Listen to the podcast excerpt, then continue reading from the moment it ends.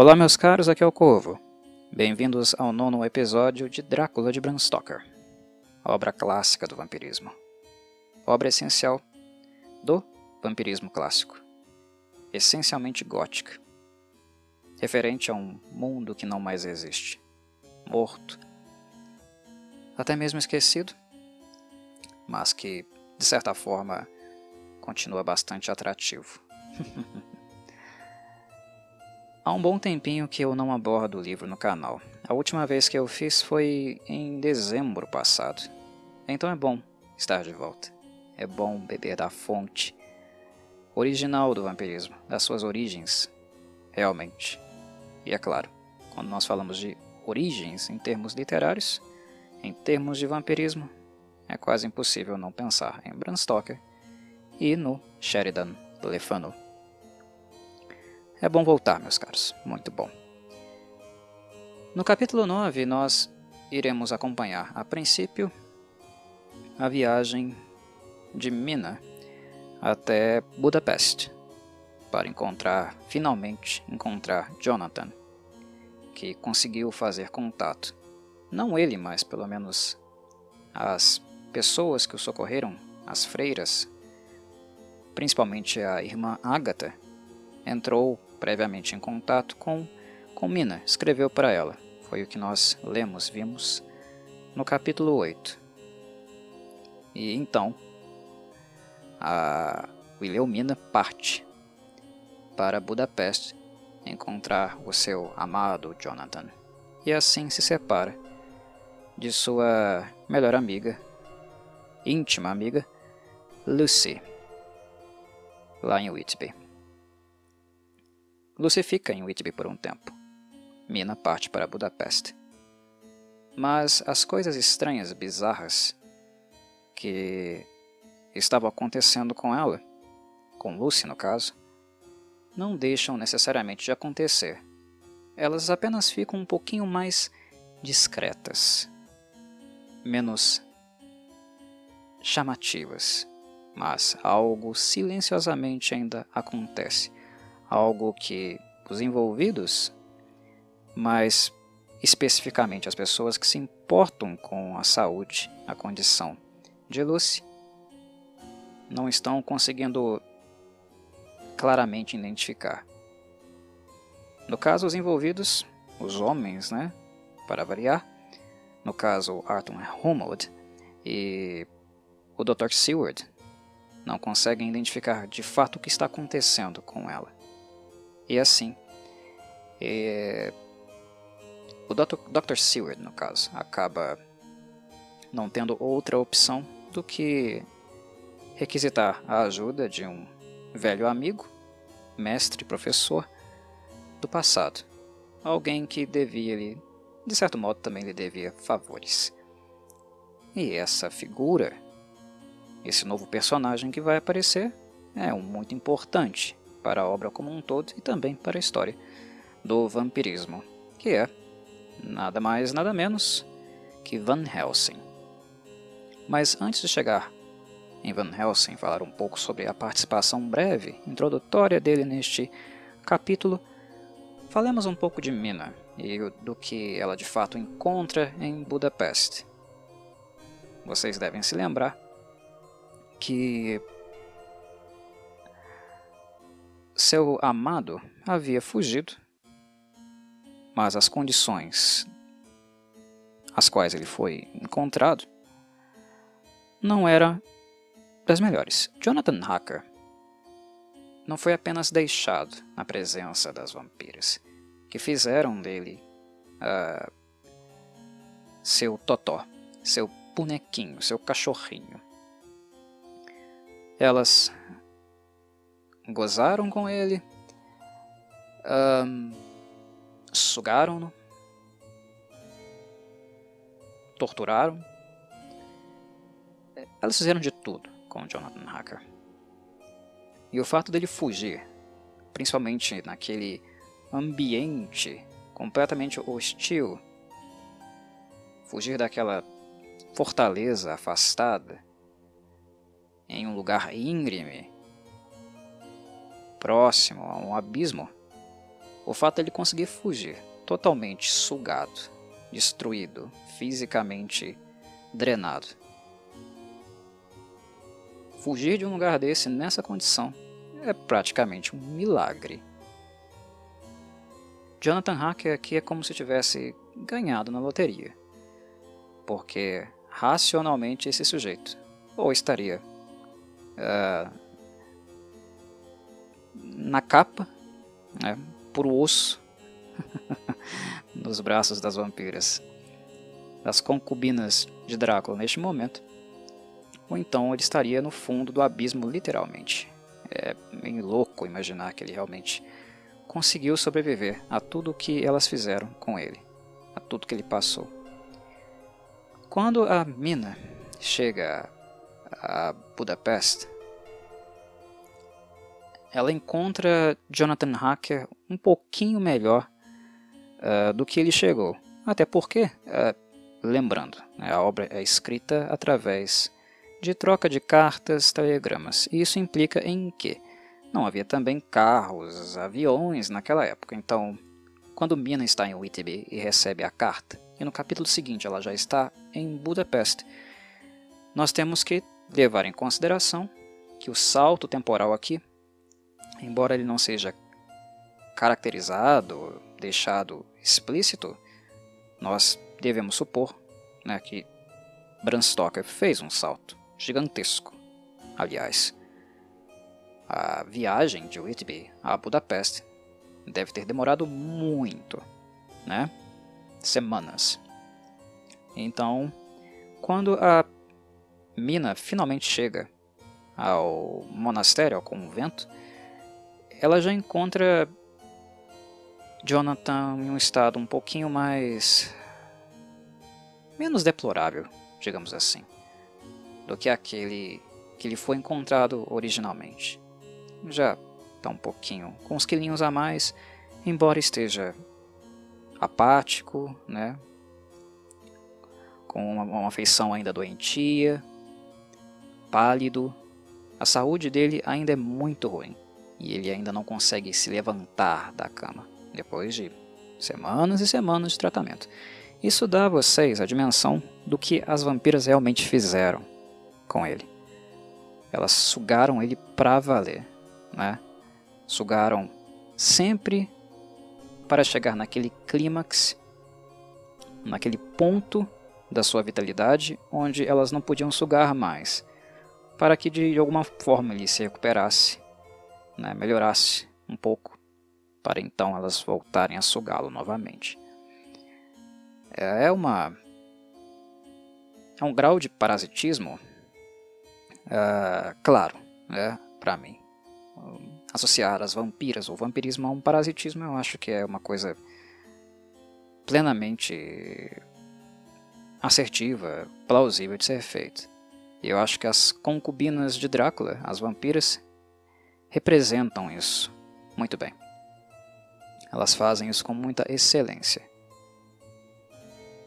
Se enchem de prazer com o Jonathan Hacker, inclusive carnal, coisa que o Conde não dá a elas, e também um prazer mais oral, mais do paladar, ao sugar o seu sangue.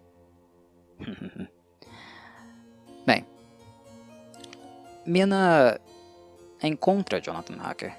E um aspecto aqui que eu acho bastante interessante também é que o dreno de Hacker, pelo modo como o Bram Stoker escreve, retrata o que acontece, nos dá uma certa sensação de que esse dreno extrapola, tran transcende realmente a questão de uh, o âmbito físico, porque o hacker também perde memórias, ele perde tato, contato com aquilo que aconteceu a ele. No entanto, ele ainda tem o seu diário. Lembram-se? Né, é, a obra também deixa isso bastante explícito. Por ser uma obra de retrato de cartas, de palavras em um diário ou de telegramas, isso está registrado tem, temos registro realmente documental de tudo que acontece na obra. Então,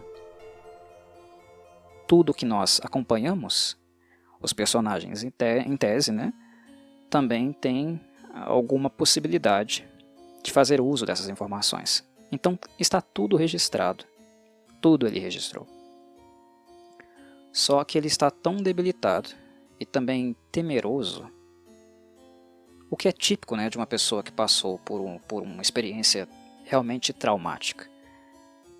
Aquela insegurança, aquele temor, sensação de que, hum, se eu tocar nesse objeto, se eu abrir o meu diário, eu entrarei novamente em contato com todo aquele horror que eu reprimi, que minha mente precisou recalcar para dar, dar conta né, de manter a minha sanidade.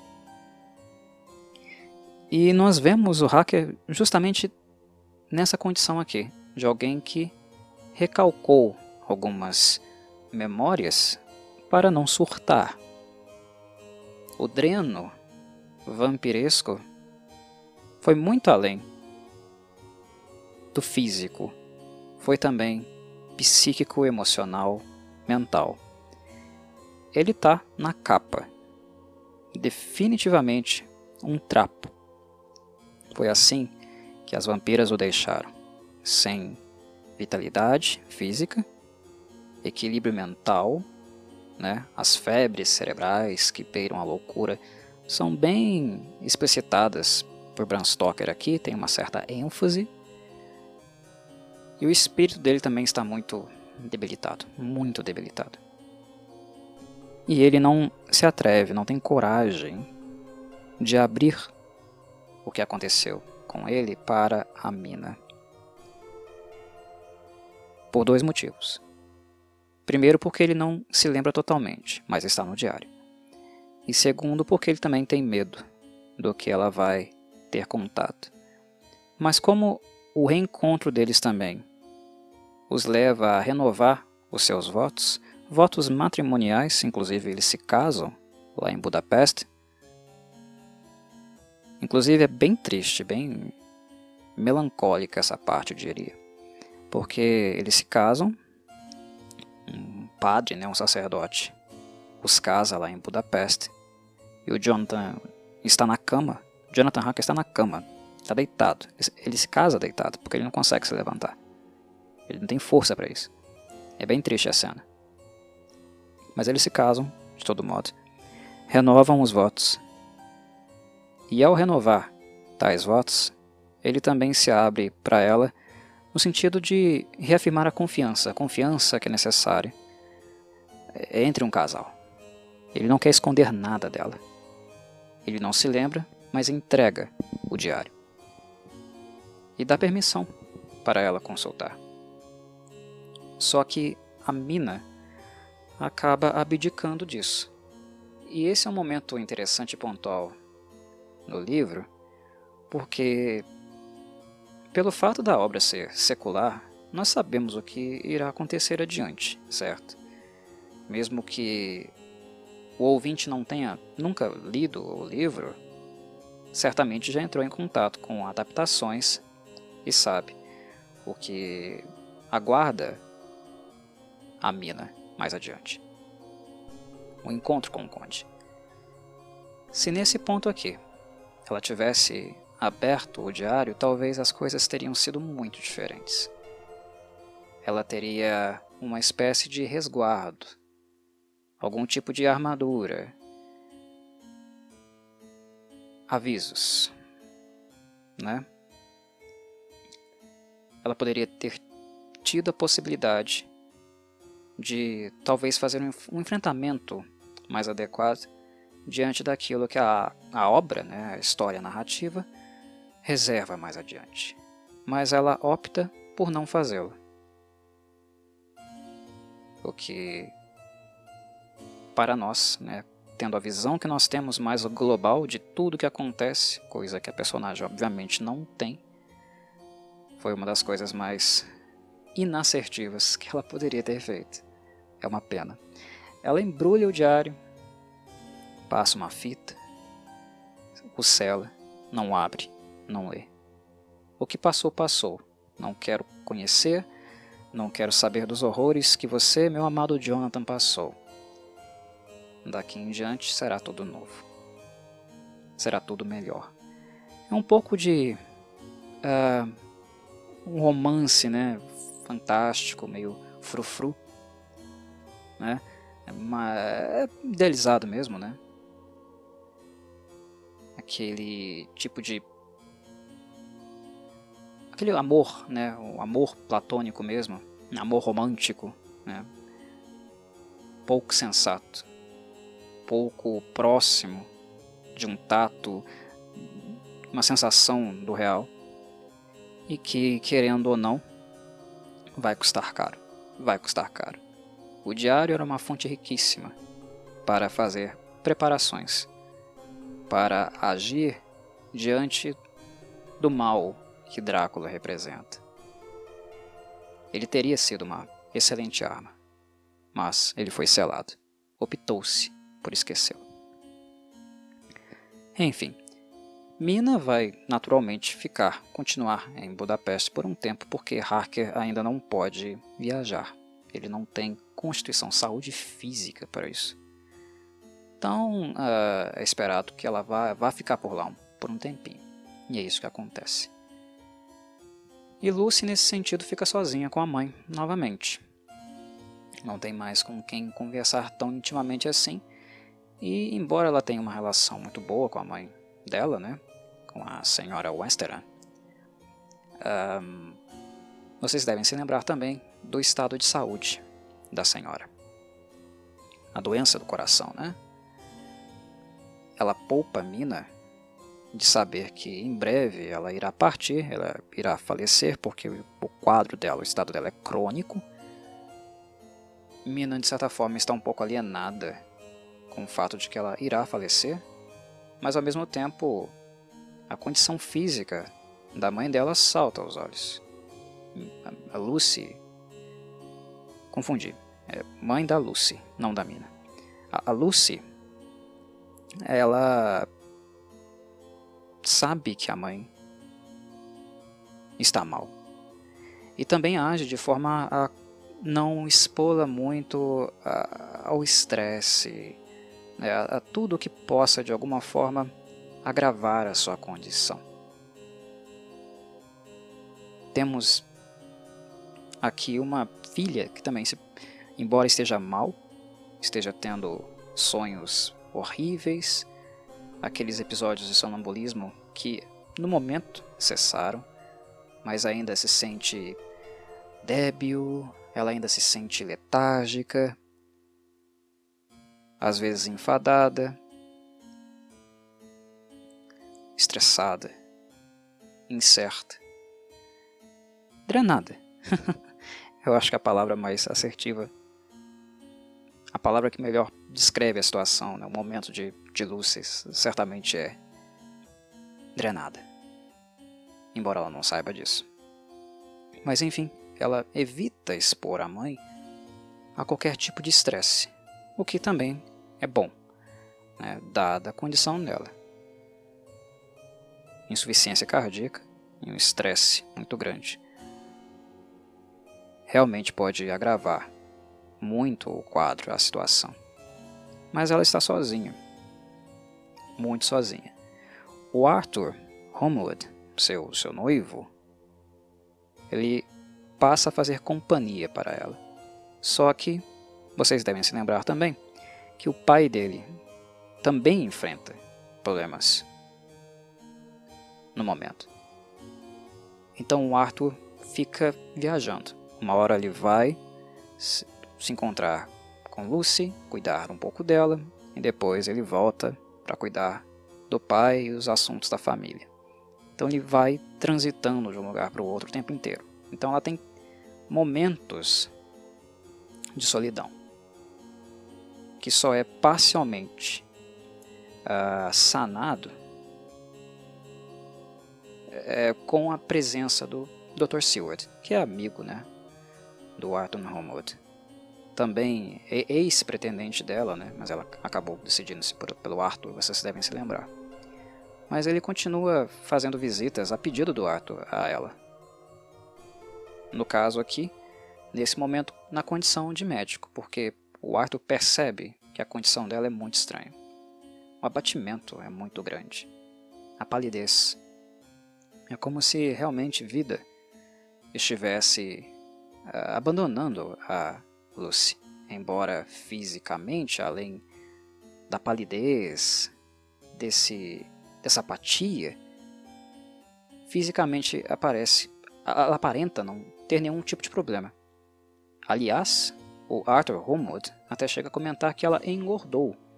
O que é estranho, né? Uma pessoa estar apática, aparentemente anêmica e engordar?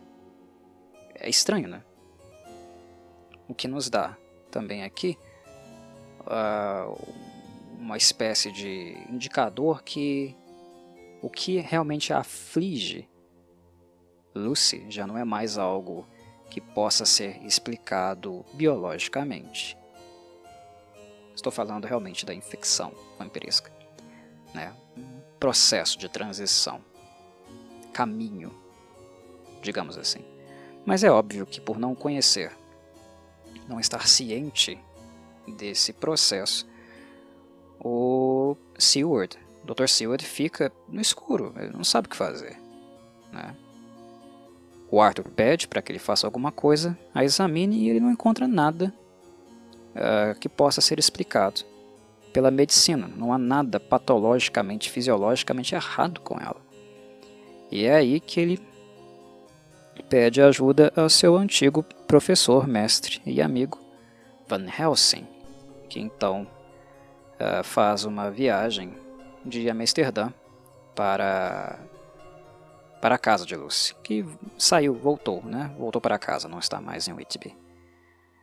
A princípio ela chega até a cogitar que o mal-estar, o abatimento teria voltado em virtude da troca de ambiente, né? o ar mais limpo, fresco do mar, agora substituído pelo, pelo clima mais típico da, de, uma, de uma metrópole, né? de um ambiente social, urbano, inglês, ela imagina que teria sido essa troca de ares o que teria uh, impactado a sua saúde. Mas, obviamente, não se trata disso. Van Helsing. Vamos a ele então. Van Helsing, em qualquer mídia que vocês possam encontrar o personagem adaptado, Há alguns elementos conceituais do Bram Stoker que sempre devem ser mantidos. Primeiro de tudo, Van Helsing é um, é um erudito. Ele é um erudito. É um sujeito que conhece muitas coisas de muitos campos de conhecimento diferentes. E, inclusive, isso dá ao personagem um certo traço autoritário, um pouco arrogante, uma personalidade muito forte. Né? O Van Helsing é aquele, aquela espécie de doutor que sabe demais e não tem muita paciência para ficar escutando lorota, achismos dos outros. Né? Porque ele, normalmente, é, é a autoridade nos assuntos que está tratando no contato com as pessoas que ele tem, normalmente ele é o mais erudito, aquele que tem maior conhecimento de causa sobre o que, o que ele analisa e o que ele estuda. Então ele é um sujeito um pouco arrogante, até mesmo um pouco impaciente, e de mente tempestuosa. Van Helsing é excêntrico. Excêntrico, um pouco. Uh, ranzinza, eu diria mas muito erudito. Ele conhece muito sobre praticamente vários campos de, de, de saber. Inclusive, isso fica registrado na forma como ele inicia uma de suas correspondências para o Dr. Seward. Ele escreve, né? Uh, Van Helsing, doutor em medicina, doutor em fisiologia, em filosofia, em letras etc, etc, etc. Aqui está a arrogância dele, né? ah, eu sou doutor em várias coisas. de certo modo, o leitor, o leitor né, de nossa época pode achar que o Bram Stoker está de alguma forma idealizando a figura do Van Helsing. Mas eu preciso lembrar ao ouvinte que era cultural é, naquela época. É, era um ambiente acadêmico, aquele do século XIX, onde os campos de conhecimento eles não estavam assim tão divididos ou separados como hoje nós os temos e os entendemos. Filósofos liam historiadores, eh, médicos, né? Uh, biólogos.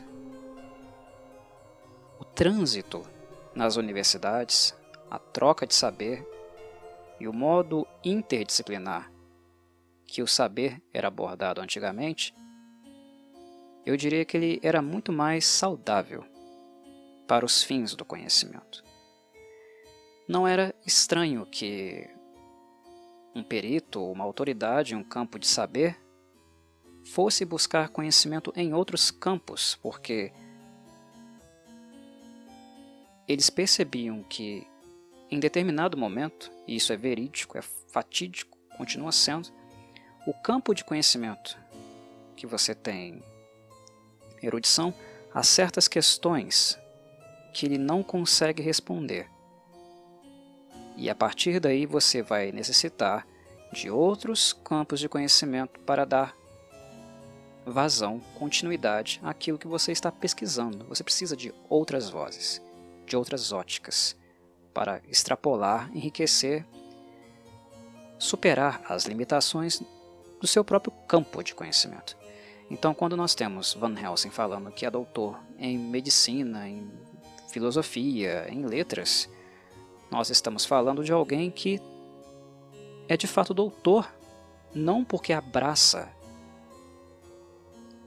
a especificidade, né, o especialismo de uma área, mas alguém que abraça o conhecimento, busca pelo conhecimento, dedica a sua vida a isso. E ele já é um ancião, né?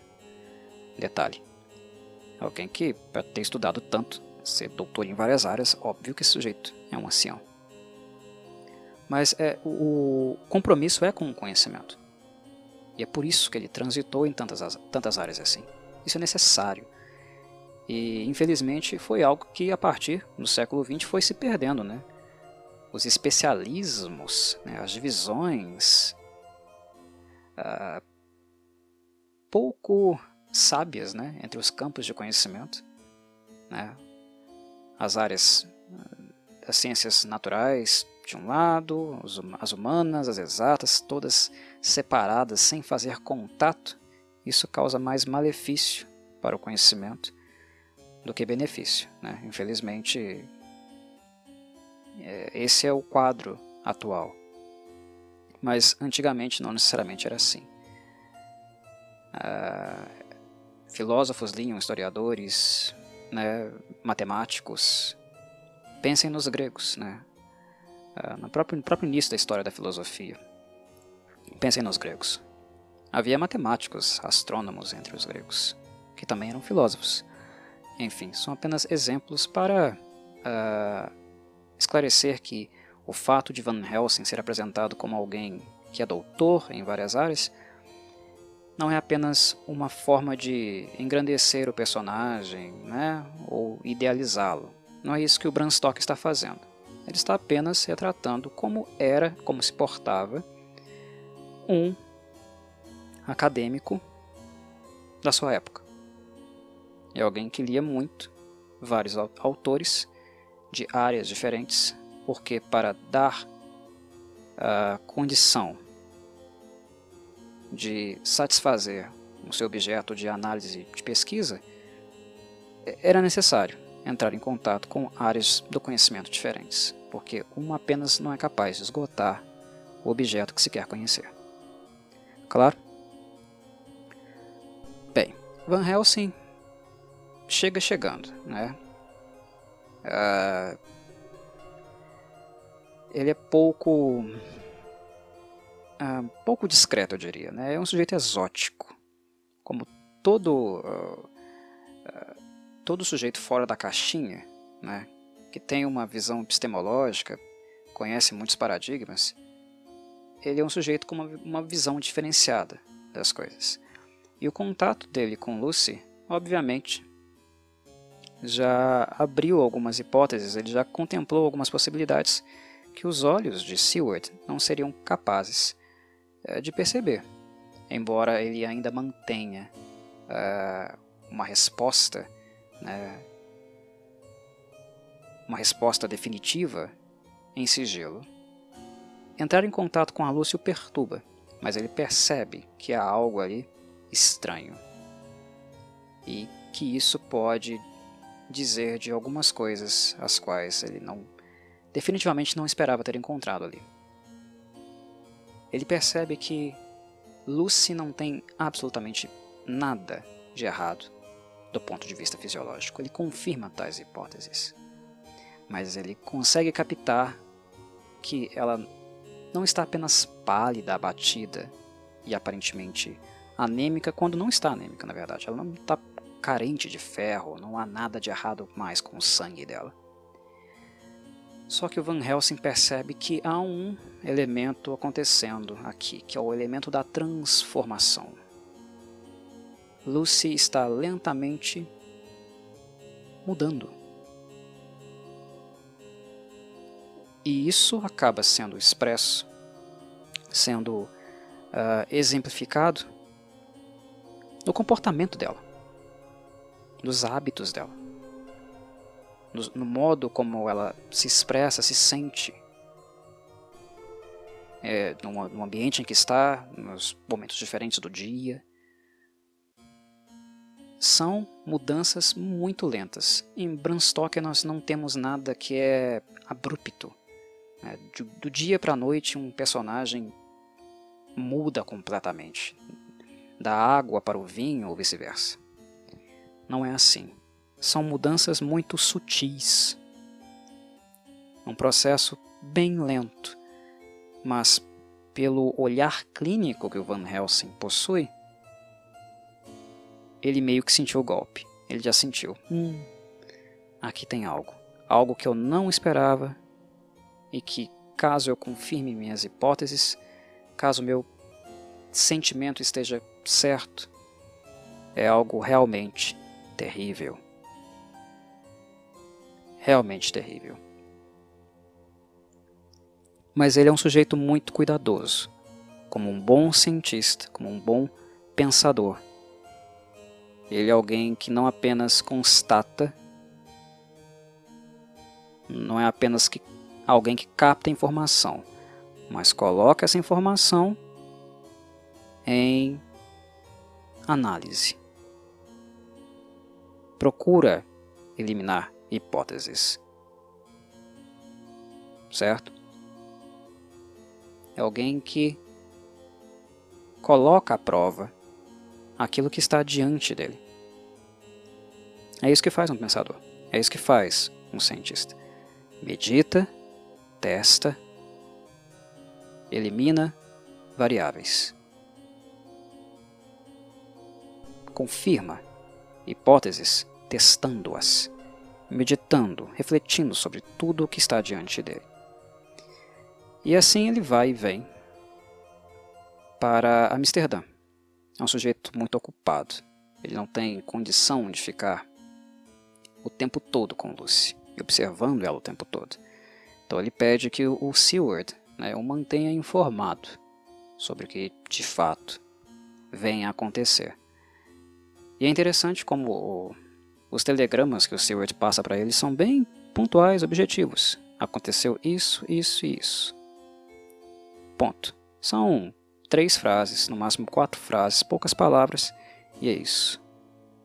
É, são informações concisas e objetivas. E é interessante como ele vai pontuando que Lucy vai melhorando e de repente, puf, fica mal de vez. O capítulo né, fecha justamente com essa piora esse pedido, uh, com um pedido, na verdade, de Seward, para que Van Helsing retornasse viesse de Amsterdã às pressas porque o quadro havia piorado consideravelmente. E é interessante que, mesmo assim, o Seward é um sujeito bem frio né, na mensagem. É bem categórico, pontual. Não há eloquência no telegrama. Mas é a forma, né? É a forma como as coisas eram feitas realmente naquela época. Telegramas era, era realmente palavras curtas, né? Pa palavras breves, termos breves, não dava para falar muita coisa em telegrama. Então, palavras uh, concretas, objetivas, sem duplo sentido, pontuais. Quando o sujeito chegasse, quando realmente fossem falar, ter um com o outro pessoalmente, aí sim, maior, maiores elaborações, explicações poderiam ser feitas. Mas, uh, enfim, é assim, né, com a piora do quadro de Lucy, que esse momento aqui da obra vai terminar. Mas uh, ainda tem um personagem que é importante de mencionar brevemente uh, aqui, nesse momento da, do livro, que é o Renfield. O Renfield, ele é mantido em cativeiro, né? ele foi resgatado, resgatado não, né? capturado no último episódio, porque ele havia fugido e encontrado com o conde, se vocês se lembram bem. Após o primeiro encontro, o Renfield ele fica mais calmo. Ele fica aguardando, né, esperando, à espera do seu mestre. Só que o conde não tem tanto interesse, né, ou serventia assim para o Renfield. Não mais. Teve, não mais. E o que nós vemos é o personagem se frustrando porque é uma espera que se estende, estende, estende, né? E essa ânsia de, de retorno do mestre, de, de saciação do desejo de servi-lo ou estar com ele, né? Ou ser abraçado por aquilo que ele é, nunca chega. Então o Renfield acaba sendo um personagem de rompões, rompões de humor. Ele estoura se acalma, estoura e se acalma. Há uma certa bipolaridade uh, no comportamento dele. É algo muito frequente. Rompões de humor. E é engraçado como. Esse é o ponto que eu quero chamar a atenção. É engraçado como esses rompões também se adequam, acabam se adaptando com momentos do dia. É interessante como o Renfield, mesmo não sendo um vampiro, como os hábitos dele se tornam extremamente noturnos. De dia, ele se inquieta, ele fica mais hostil, pouco mais irritadiço. Mas quando a noite chega, quando as trevas caem, é como se ele se sentisse mais confortável, como se ele estivesse mais satisfeito no seu habitat natural. Mas lembrando, reforçando, Renfield não é um vampiro. O que ele faz é uma projeção. Quando ele come aranhas, moscas, quando ele acredita que está sugando vidas, isso é nada mais do que um uh, delírio dele. ele age como se estivesse fazendo, mas isso é uma expressão né, do seu desequilíbrio mental. É uma projeção daquilo que ele deseja ser, mas não daquilo que ele é. Mas é, é, é curioso como todo esse desejo, essa projeção, acaba fazendo com que o comportamento de Renfield fique, se transforme mesmo em ganhe né, uma certa roupagem vampiresca, mais noturna, mais gótica, mais tenebrosa. E eu acho que esse capítulo deixa isso claro, como a projeção do personagem faz com que ele assuma, assuma-se, né? comporte-se realmente como um vampiro mesmo sem o selo. Há uma segunda fuga aqui. Houve uma segunda fuga. Até porque o Dr. Seward ele queria observar mais o comportamento do Renfield, uh, em virtude da primeira fuga. A primeira fuga acabou gerando uma certa comoção, né, a necessidade de, de trancafiá-lo novamente, porque ele é um sujeito perigoso. Definitivamente o é. Mas, uh, em virtude da comoção, não foi possível observá-lo muito bem, observar um pouco o seu comportamento fora do manicômio. E o Seward é uh, também um estudioso. Ele é alguém que estuda o comportamento humano. Então, em virtude da curiosidade, ele acaba afrouxando um pouco a segurança na esperança de que o Renfield fuja novamente. Ele deixa janela aberta, né? facilita um pouco a fuga do, do personagem. E é interessante porque, a princípio, ele não foge. Ele realmente está esperando, esperando o retorno do seu mestre. Mas, na medida do, do momento que ele vai se frustrando, em um determinado momento, quando era inesperado, quando era inesperada a atitude de fuga, aí sim ele foge novamente. E ele vai, volta para aquela casa, né, abandonada, próxima dali. O Seward vai atrás dele, o encontra, o recaptura, mas é interessante que dessa vez, né, a... ele percebe a presença de um morcego, um morcego bem avantajado, que parte do, do, do local, voa né, para outro lugar. E o Seward percebe que o comportamento do animal, da besta, do morcego, não é exatamente aquilo que se espera de um. Que exiba uma espécie de voo circular. Esse morcego parece determinado, voando em linha reta em uma direção específica serenamente, calmamente, como se ele tivesse uma motivação e um objetivo muito um, específico. Não é o tipo de comportamento que se espera de um morcego. É interessante como o Bram Stoker nos apresenta né, esses aspectos bestiais do Conde de maneira também esporádica né, e sem tanto furor.